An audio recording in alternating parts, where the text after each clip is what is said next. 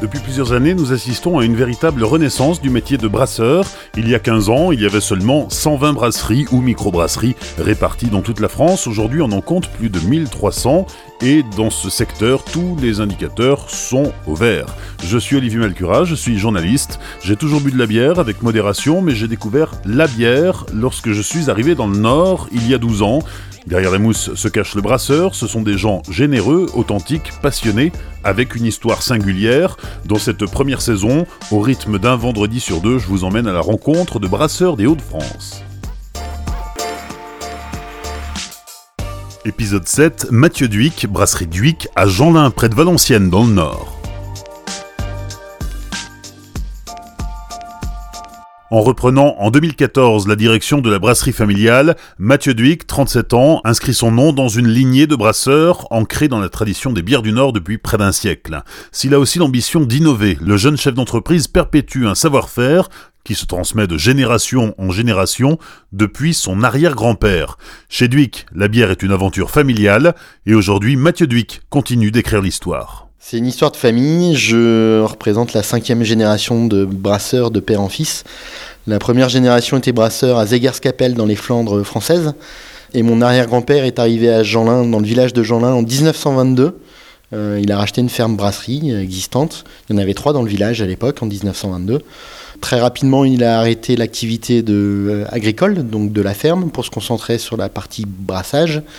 Euh, il a lancé une bière que tout le monde connaît aujourd'hui, qui est la, qui est qui n'avait pas son nom à l'époque, mais qui était une bière Ambray. Et sa volonté, c'était de, déjà de sortir un peu des sentiers battus euh, dans un monde ultra dominé par les bières blondes. Il s'est dit, bah, moi, je vais faire une bière, une bière. Il a eu une chance incroyable, c'est que bah, la brasserie a, a, grandi petit à petit et est arrivée la Seconde Guerre mondiale. Et la brasserie a eu de la chance de passer à travers les gouttes de la Seconde Guerre mondiale. Pourtant, on est euh, clairement sur une ligne, une ligne de front. Mais on a cette chance-là, donc de garder nos cuves, de garder l'activité. La brasserie a quasiment s'est quasiment pas arrêtée de tourner.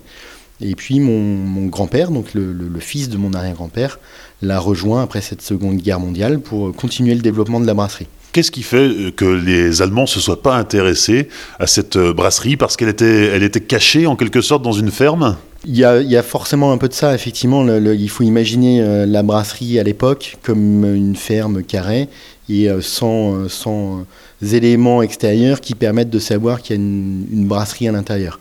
J'imagine aussi qu'à l'époque, il y avait une certaine forme de discrétion euh, qui est bien accrochée aux familles du Nord, qui permettait effectivement voilà, de, faire en sorte d'être le plus discret possible.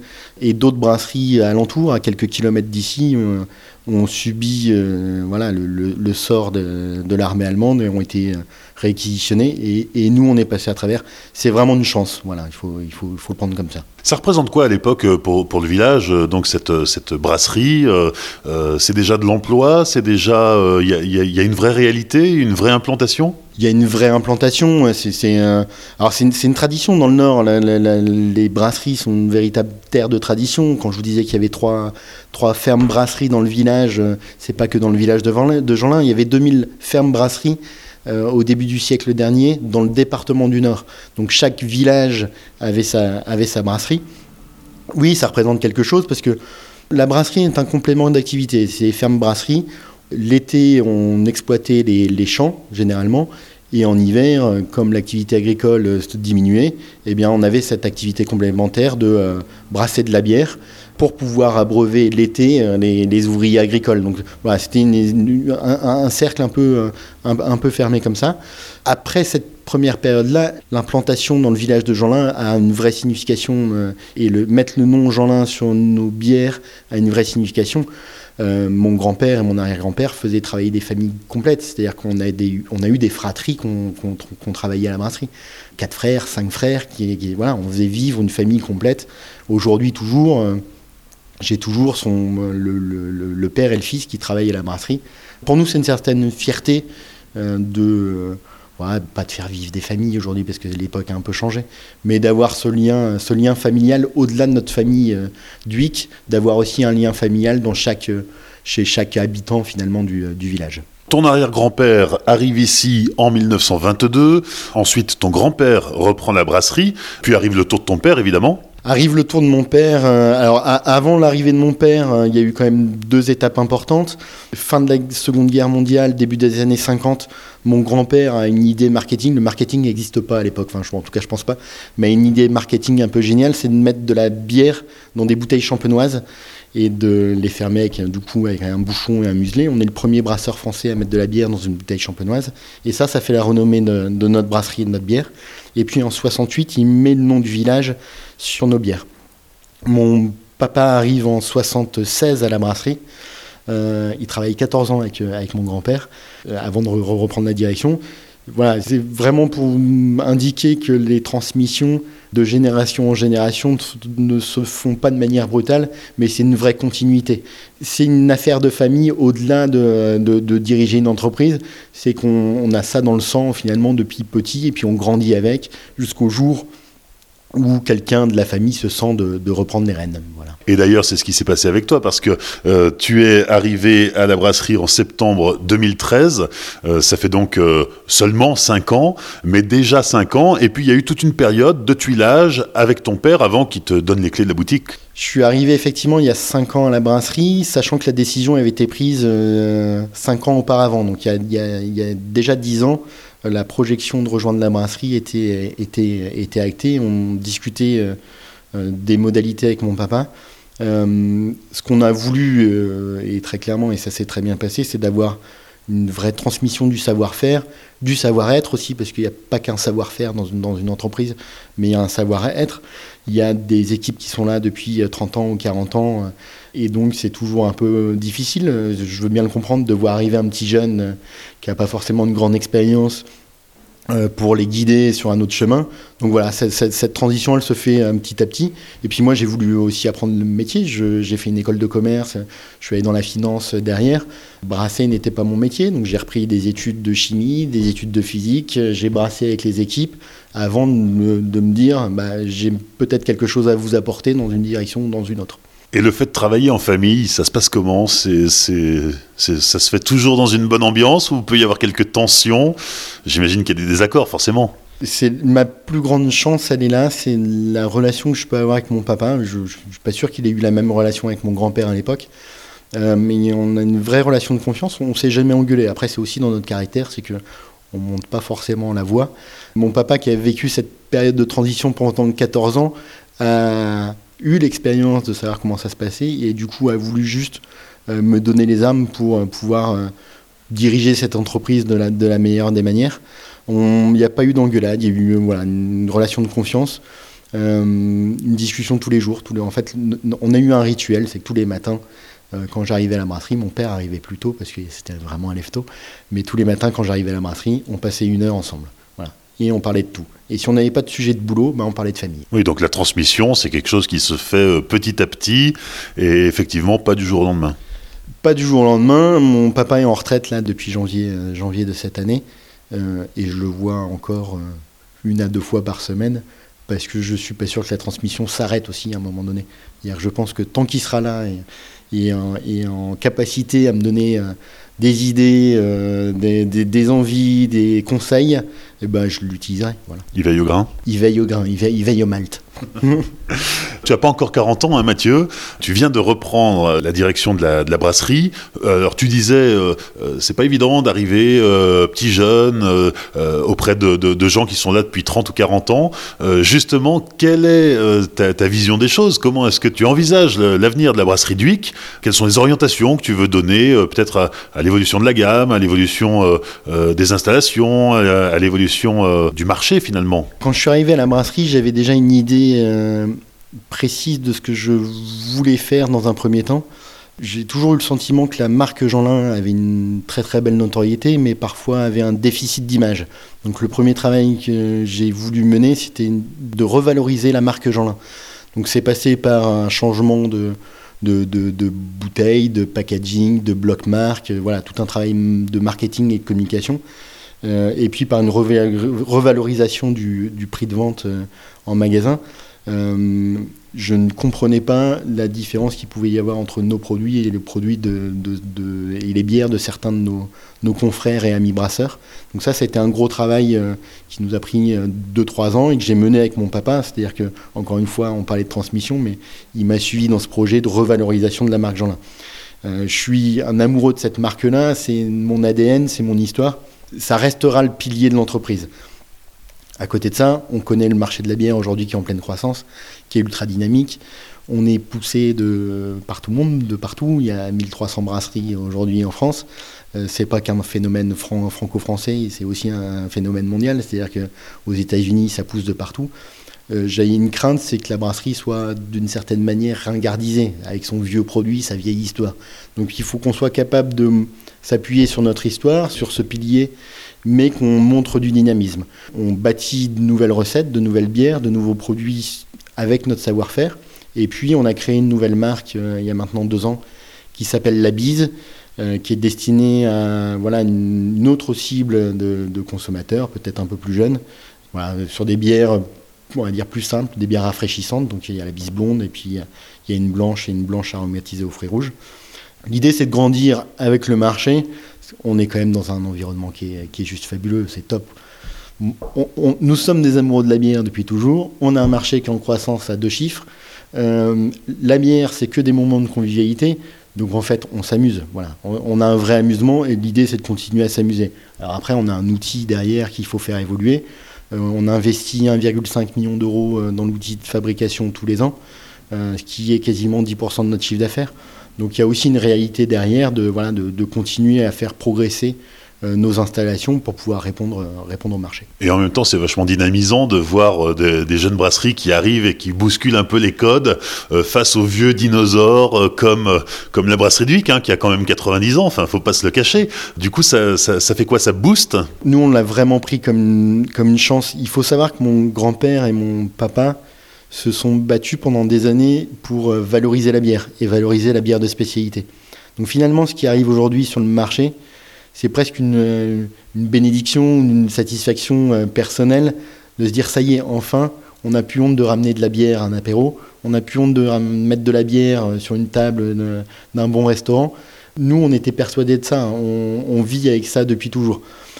Et ce dynamisme apporté par les nouvelles brasseries, c'est une chance c'est une chance parce que euh, d'un côté, il faut se le dire, ça nous pousse aux fesses pour, euh, pour euh, continuer à progresser et avancer. Et puis le regard des consommateurs, des amoureux de la bière a, changé. Aujourd'hui, on touche une, population de plus en plus large qui s'intéresse, qui a envie de découvrir certains, certains goûts. Ça passe par le houblon, ça passe par les techniques de houblonnage, ça passe par euh, la qualité du malt, par la qualité des bières, par la qualité de l'eau. Tout cet environnement-là est pour nous dynamisant et c'est une véritable chance. Et en même temps, une recette comme celle de la Jeanlin ambrée n'a jamais changé. La recette de la Jeanlin ambrée n'a jamais changé et elle représente toujours 60% de notre chiffre d'affaires. Donc c'est incroyable. Voilà, on... je le dis souvent à mes équipes, on a une pépite entre les mains. Euh, il faut euh, la cajoler, la défendre, la valoriser. Et puis à côté de ça, il faut s'amuser parce qu'on n'est pas aussi à l'abri d'un autre succès avec d'autres bières. Donc voilà, on, a une chance, voilà, il faut, il faut en profiter. La pièce où on se trouve là actuellement, c'est ton bureau, mais c'est aussi euh, la, pièce où est né ton grand-père, c'est la pièce où a grandi ton père, où, euh, où ton grand-père t'a fait sauter sur ses genoux quand tu étais enfant. Euh, c'est une pièce qui est chargée d'histoire, on est dans la maison familiale. Nous sommes dans la maison familiale. quand je suis arrivé il y a 5 ans à la brasserie, j'ai pu sentir tout finalement cet héritage-là. Effectivement, moi j'y ai grandi d'une certaine manière, même si j'y ai pas habité, mais j'y passé toutes mes vacances et beaucoup de mes week-ends. J'ai appris à faire du vélo dans le couloir qui est, qui est, qui est derrière la pièce dans laquelle on se trouve. Euh, mon grand-père est né dans le bureau dans lequel je, je m'installe tous les matins. Euh, voilà, c'est rien que d'en parler là, je, sens une certaine émotion. Voilà, et cette émotion-là, on vit avec ça nous porte d'une certaine manière, ça nous donne une responsabilité sur, euh, sur ce qui a été fait auparavant. Et, euh, ça nous donne envie de continuer le plus longtemps possible euh, et puis de pourquoi pas transmettre à une prochaine génération un jour. On va aller visiter les installations On va visiter les installations, on va sortir de la, maison familiale.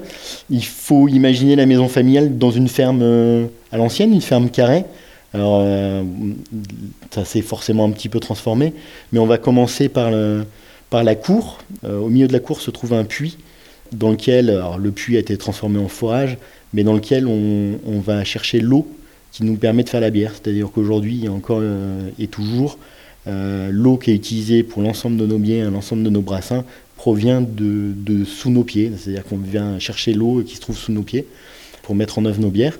Et puis après, on va aller dans la salle de brassage euh, qui est collée à la maison. Et historiquement, elle a toujours été collée à la maison. Euh, et donc, c'est des souvenirs d'enfance pour moi, d'enfance pour mon papa.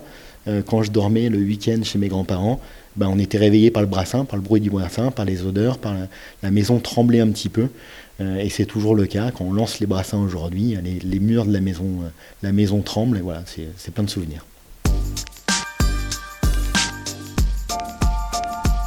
Voilà, donc là on vient de, traverser la cour et on arrive euh, dans ce premier bâtiment où on est accueilli au laboratoire. Laboratoire qui est une, étape fondamentale hein, aujourd'hui, qui fait à la fois des contrôles sur le process, donc sur la bière en fabrication, et qui fait des contrôles sur le, sur le produit fini.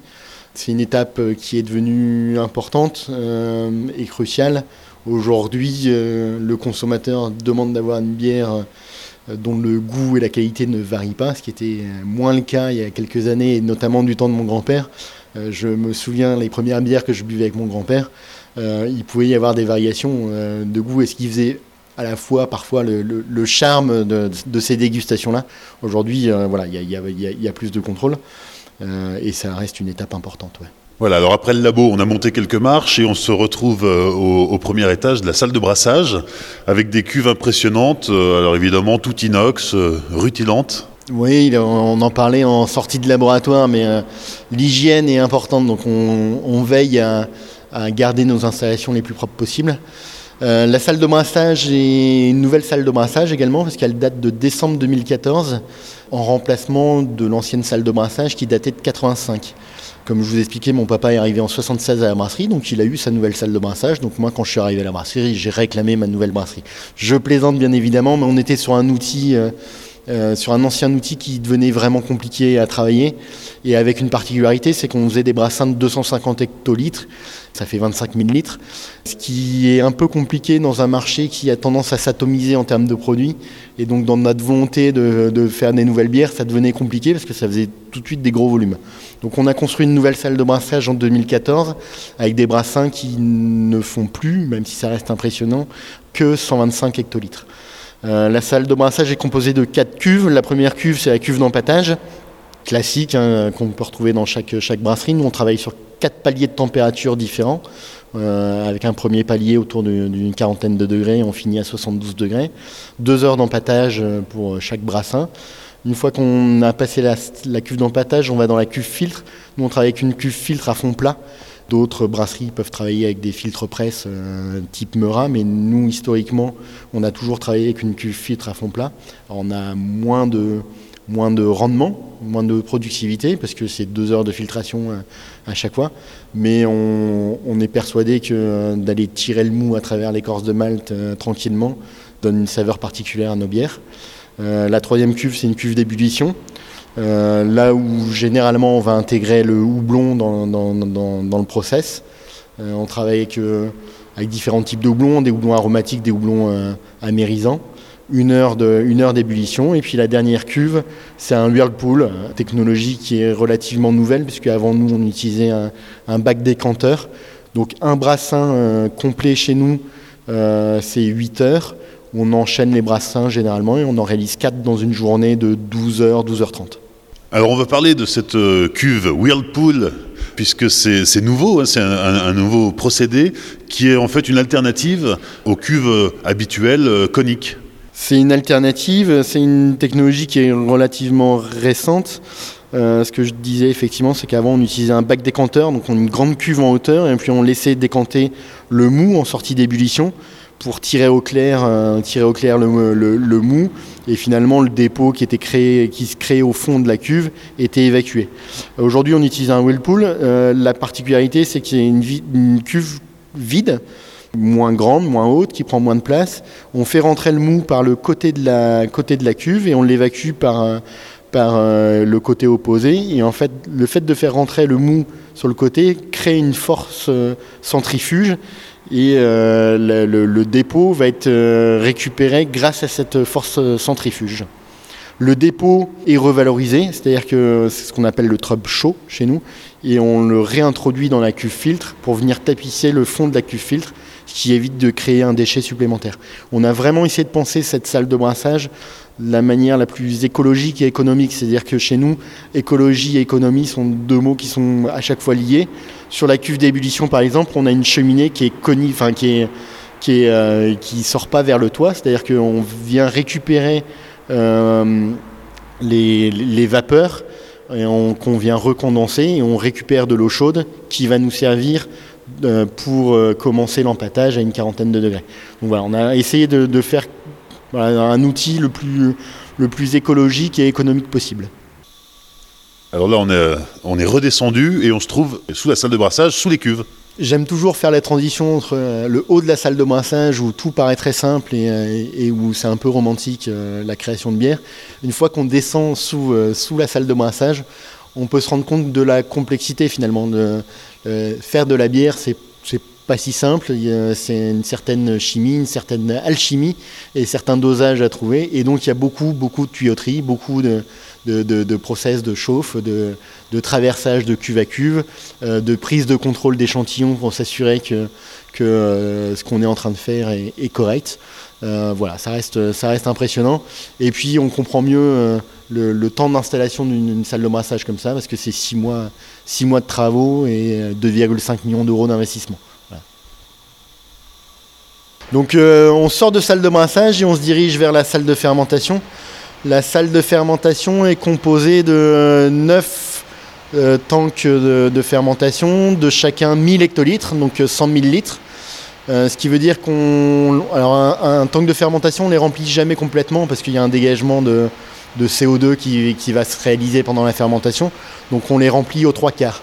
Donc, on va y mettre dans chaque tank de fermentation 6 brassins de chaque recette.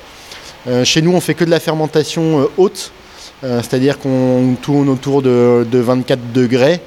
On introduit de la levure dans la cuve de fermentation. La levure va consommer le sucre qui a été produit en salle de brassage hein, par transformation du, malt d'orge en, sucre fermenticible et va créer de l'alcool et du, CO2. Euh, cette fermentation principale dure chez nous une bonne semaine, hein. c'est un gros 7 jours, 7-8 jours.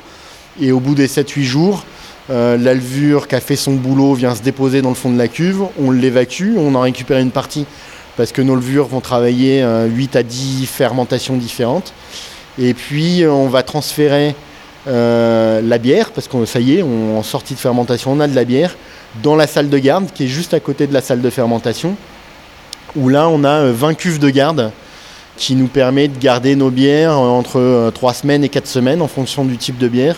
Et là, on va garder la bière autour de 0 degré, entre 0 et 2 degrés, euh, ce qui va permettre de donner une, maturation à la bière, de développer ses qualités organoleptiques. Euh, les alcools secondaires euh, vont pouvoir se développer, les esters. la bière va se décanter aussi un, un petit peu, elle va s'éclaircir un petit peu.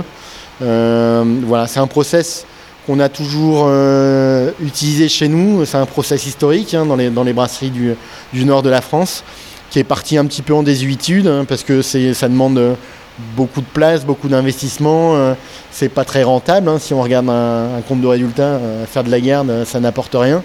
Par contre, nous, on est persuadé qu'au niveau de la qualité de nos bières, ça apporte beaucoup. Donc c'est un process qu'on n'a jamais abandonné, sur lequel on, on, continue de croire. L'année prochaine, on réintroduit huit nouvelles cuves de garde. Euh, voilà, c'est un des piliers. Tout à l'heure, je parlais de piliers avec l'agent Lambray. L'autre pilier, c'est le process de bière de garde. Donc là, la bière va se reposer pendant 3 à 4 semaines et ensuite euh, elle, va être mise en bouteille Elle se repose, elle se développe pendant 3 à 4 semaines. Euh, en fonction du type de bière et de ce qu'on veut euh, dans la bouteille, il peut y avoir une dernière étape qui est la filtration. là, on a encore une bière qui, qui, est, trouble hein, parce qu'il y a des résidus de levure, il y a un peu de résidus de paille, de, de malte d'orge qui, qui peuvent encore exister dans, la bière. Donc on peut passer sur une dernière étape qui est la filtration pour rendre nos bières limpides, ce qui est le cas sur la plupart de nos bières. Aujourd'hui, on a, quelques bières qui ne passent pas par la filtration et qui sont directement conditionnées après, après la période de garde. Quoi qu'il arrive, la bière est prête à être consommée et prête à être mise en bouteille après une période de garde, elle est, elle est bonne pour la consommation. Il n'y a pas une refermentation euh, Non, nous on n'a jamais, jamais fait de refermentation en bouteille. Ça reste un de nos projets aujourd'hui, euh, mais on est de une pas équipé pour ça, donc ça demande aussi un peu d'investissement à la fois sur la soutireuse et à la fois dans l'entrepôt parce qu'il faut une chambre chaude. Euh, on parlait de fermentation principale à 24 degrés. Euh, une fois qu'on veut faire de la refermentation en bouteille, il faut un espace de stockage chauffé à 24 degrés avec une température constante et une température euh, ventilée dans l'ensemble du bâtiment. Donc c'est des investissements qu'on a prévus ben, pour les prochains mois. Ça ne sera pas forcément en 2019, mais on espère être prêt en 2020 pour pouvoir faire la première bière triple, trois fermentations à la brasserie du Wiki. Alors on vient d'entrer dans la salle de conditionnement où euh, il y a tout un tas de machines, puisqu'effectivement il y a différentes sortes de, conditionnement, hein. euh, principalement de la bouteille, de la canette et du fût. Oui, on a, on a trois lignes de conditionnement, une ligne de conditionnement bouteille sur lesquelles on va pouvoir faire les conditionner en bouteille 75 centilitres, en bouteille 25 centilitres, en bouteille 33 centilitres. On a une ligne de conditionnement fût où on va faire du fût euh, inox 20 euh, litres ou 30 litres, et une, ligne de conditionnement canette ou boîte, euh, boîte alu. qui va nous permettre de faire des, canettes de 50 centilitres, 33 centilitres, 33 slicks, 44 centilitres. On a tout un, éventail de, formats différents. Sur la ligne de conditionnement bouteille, euh, on tourne à 22 000 bouteilles heure en bouteille 25 centilitres et à 14 000 bouteilles heure en bouteille 75 centilitres. Euh, ce qui est des rythmes de conditionnement relativement élevés pour une brasserie comme la nôtre, parce que je me considère comme une petite brasserie, hein. on n'est pas un gros industriel, euh, mais on est relativement performant sur, le conditionnement. les étapes de conditionnement, que ce soit pour une bouteille ou une canette, une canette sont les mêmes. On a une première machine qui va permettre de nettoyer l'intérieur de la bouteille, euh, ce qu'on appelle une rinceuse. Euh, c'est le risque principal euh, d'un brasseur, hein. c'est le morceau de verre qui pourrait rester dans une bouteille, donc c'est vraiment un point d'intention particulier. Après, la bouteille suit son chemin, rentre dans une soutireuse, donc on, rentre une tige dans le, fond de la bouteille et on vient verser la bière par le fond et la tige remonte doucement. L'idée c'est d'éviter de créer trop de mousse. Euh, si je verse par le haut, ben, j'ai que de la mousse dans ma, dans ma bouteille, mais j'ai pas, pas le liquide. Euh, chez nous, on essaye toujours tout de même de créer un peu de mousse en sortie de soutireuse avant de capsuler ou avant de mettre un bouchon parce que euh, on veut se protéger contre l'oxydation, contre l'oxygène, et il y a moins d'oxygène dans de la mousse que dans de l'air. Donc toujours un petit dégagement de mousse. Et puis après, la bouteille suit son chemin, on va euh, étiqueter la bouteille et puis la mettre soit en carton, soit, soit la mettre dans un pack. On poursuit notre visite et là on se retrouve devant des montagnes de, canettes, de boîtes en alu, mais elles sont vides. Alors on est dans, le, on est dans la partie stockage avec différenciation sur les matières, ce qu'on a appelé matières sèches, donc l'emballage euh, qui va être utilisé pour le conditionnement, et puis les produits finis. Donc là on est devant effectivement des montagnes de, de, canettes euh, alu vides euh, avant conditionnement. Et la particularité, c'est qu'on peut voir différentes marques. On a une autre activité au-delà de, faire des très bonnes bières et d'essayer de, les vendre, c'est qu'on conditionne de la bière pour d'autres brasseurs, pour des brasseurs belges, pour des brasseurs français qui nous envoient leur bière en camion citerne. Et puis on va faire la prestation de conditionnement en canette à livre pour eux.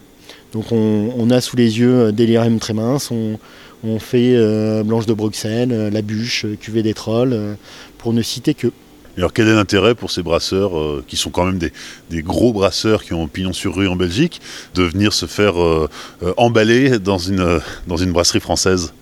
Bah, la ligne de conditionnement de Canette Alu est un investissement relativement important parce que c'est au-delà de 2 millions d'euros pour cette ligne de conditionnement. Nous, si on avait dû le faire que pour nous, la ligne n'aurait pas été rentable. C'est-à-dire qu'on n'a pas assez de volume aujourd'hui sur nos canettes pour rentabiliser la ligne.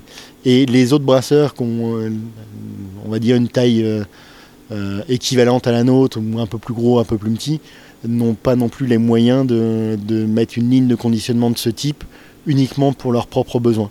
Donc nous, quand on a installé cette ligne-là, notre première idée, c'était d'aller chercher d'autres brasseurs et de leur proposer cette prestation-là. Ce qui, ils ont adhéré relativement rapidement et aujourd'hui, c'est une activité qui se développe. La canette alu qui était un peu décriée et, beaucoup en France, et le format de prédilection des, des craft beer anglo-saxonnes ou américaines.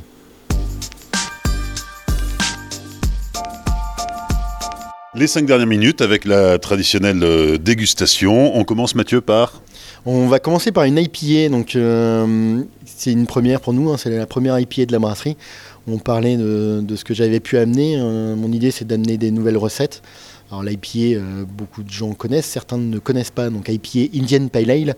c'est une bière traditionnelle, une bière anglaise traditionnelle, qui était une bière plus houblonnée. Euh, le but, c'était d'envoyer les, bières anglaises dans les colonies euh, indiennes. Et donc, pour protéger la bière sur le voyage entre euh, l'Angleterre et les Indes, les brasseurs anglais chargeaient en houblon parce que le houblon a une vertu de, protection de la bière. Et puis, ça permettait également de cacher certains faux goûts qui pouvaient arriver sur la bière au bout de quelques mois. Donc, c'est des bières plus houblonnées qu'à l'habitude c'est revenu à la mode. Les Américains euh, euh, ont relancé la mode des IPA il y a maintenant une dizaine d'années. Et euh, ça a touché la France, on va dire, depuis 4-5 ans maintenant. Alors nous, on a voulu une bière plus houblonnée, mais sans partir dans un extrême. Je considère qu'une bonne bière, c'est une bière qu'on a envie de reboire. C'est-à-dire que le, premier verre ne suffit pas. Euh, donc je trouve ça très intéressant que certains brasseurs fassent des bières très typées. Euh, mais moi, j'ai envie, de, quand je bois une bière, de finir mon verre. Et si je considère qu'elle est bonne, je vais la recommander. Et c'est les bières que j'ai envie de faire ici à la brasserie.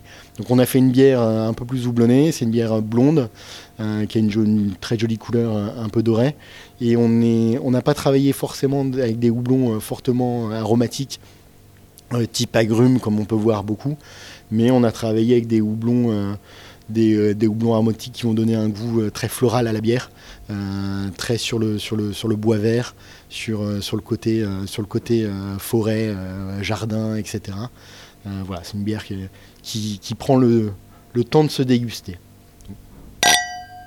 Santé Il y en a combien? Il y en a 10 il y, a, il, y a, 10 bières différentes, donc euh, ce que je te propose, c'est pas forcément tout goûter. J'ai fait une petite sélection. Donc je voulais présenter en premier temps l'IPA parce que c'est une nouveauté de la brasserie et euh, quelque chose voilà, d'un peu, euh, peu décalé.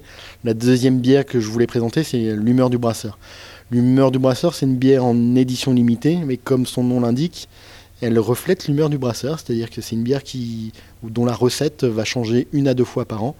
Et on va essayer de, travailler quelque chose de différent, d'inhabituel, euh, de décalé, de, se raccrocher parfois à, une inspiration, une musique de film, ou parfois se raccrocher à quelque chose de plus terreux, de plus euh, local.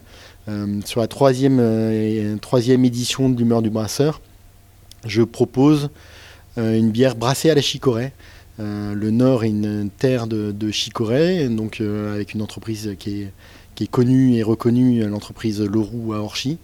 Et donc on a, on a eu cette idée de d'introduire de la chicorée dans le brassage. Hein. J'insiste sur ce point-là. C'est-à-dire que ce n'est pas une bière aromatisée à la chicorée, c'est une bière qui est réellement brassée avec de la chicorée dans la phase de brassage. Euh, ce qui est étonnant, c'est que on est parti sur une recette de bière blonde euh, avec des maltes pâles et qu'au final on a une bière euh, ambrée parce que voilà, la chicorée va donner euh, une couleur à la bière, ça c'est un premier point. Et puis la, chicorée va apporter d'autres choses à la bière, elle va apporter une amertume. On, a de l'amertume via le houblon, mais là on va avoir une amertume un peu différente. Euh, moi ce que je ressens au nez et dans les premières, euh, premières notes en bouche, c'est une amertume qui peut un peu plus sèche et qui peut s'apparenter, euh, si, vous êtes amateur d'endives ou, de chicon, comme on dirait dans le Nord, de cette petite pointe euh, d'amertume euh, du chicon. Bonne dégustation. Troisième dégustation, la plus traditionnelle des bières de la brasserie d'Huic, l'agenda ambré, qui a été aussi la première bière, alors dont la recette revient à ton arrière arrière-grand-père. C'est une étape obligatoire. Moi, quand je fais déguster mes, mes bières, j'ai toujours envie de, de, refaire goûter cette bière-là à, nos consommateurs euh, euh, qui ont parfois oublié le, goût de la joie ambrée. Et pourquoi je veux le faire? Parce que, parce que moi, j'ai grandi avec cette bière-là. C'est, euh, mais les premières bières que j'ai bu, c'est de la joie ambrée. ça m'a accompagné. Et c'est, une bière où généralement on se dit oh là, l'ambrée, ça va être fort, ça va être ça va être euh, ça va être puissant, ça va être trop chargé, ça va être euh, euh, moi je suis un petit buveur de bière, j'aime bien les bières légères, les, bières rafraîchissantes et, on, se donne une fausse image de cette de cette journée en vrai. vous allez voir en la, dégustant, on est certes sur des notes de malt assez prononcées, sur des, notes de, pain cuit, mais il y, a une, douceur qui est amenée par le malt également. Il y a une rondeur sur cette bière. Euh, la haute fermentation joue beaucoup, la garde joue énormément. J'aime beaucoup euh, surprendre de nouveau avec cette bière-là. Euh, parce qu'on on sent dans le, regard des gens qu'ils sont surpris et agréablement surpris par cette bière. Voilà, c'est une bière que j'aime, tout simplement. Alors, jamais 3, 104, la quatrième alors la quatrième, euh, qui, est, une bière qui est non commercialisée, donc euh, c'est notre petit plaisir euh, en interne. c'est une bière que j'ai appelée Talking to Félix. Et Félix, c'est le nom de mon arrière-grand-père. j'ai voulu une bière pour lui rendre hommage, même si je ne l'ai pas connu. J'ai connu mon arrière-grand-mère, mais je n'ai pas connu mon arrière-grand-père. Et j'ai essayé d'imaginer le goût des bières de l'époque. J'ai voulu essayer de me remettre dans leurs conditions de salles de brassage, dans leurs conditions de, de voilà, de, d'appareils pour conditionner. Donc je voulais un truc un peu plus euh, fermier. On parlait de ferme brasserie tout à l'heure. Je voulais un truc d'un peu plus euh, voilà, directement sur le directement sur le malt, un peu, voilà, un peu plus un peu plus cru, un peu plus direct. C'est une bière pour les amoureux euh, de la brasserie du Hic, mais voilà, pour pour mes salariés, pour les quelques privilégiés qui tournent autour de nous. Et puis quand je me sentirais et quand j'aurais fait une bière en hommage à ma grand-mère, parce qu'il y avait pour moi eu, au-delà de mon père, euh, évidemment, et de mon grand-père, qui ont eu euh, une importance fondamentale dans l'évolution de la brasserie, et ben, il y a mon arrière-grand-père qui est le fondateur, et puis il y a ma grand-mère qui, euh, a été le socle de cette entreprise, qui l'a fait passer d'une petite, petite petite brasserie familiale euh, du coin à, entreprise. Et donc je réfléchis à lui rendre hommage euh, via une bière. Et voilà, quand je lui aurai rendu hommage, peut-être que j'en ferai profiter un plus large public que, les salariés de la brasserie et les amoureux de notre brasserie.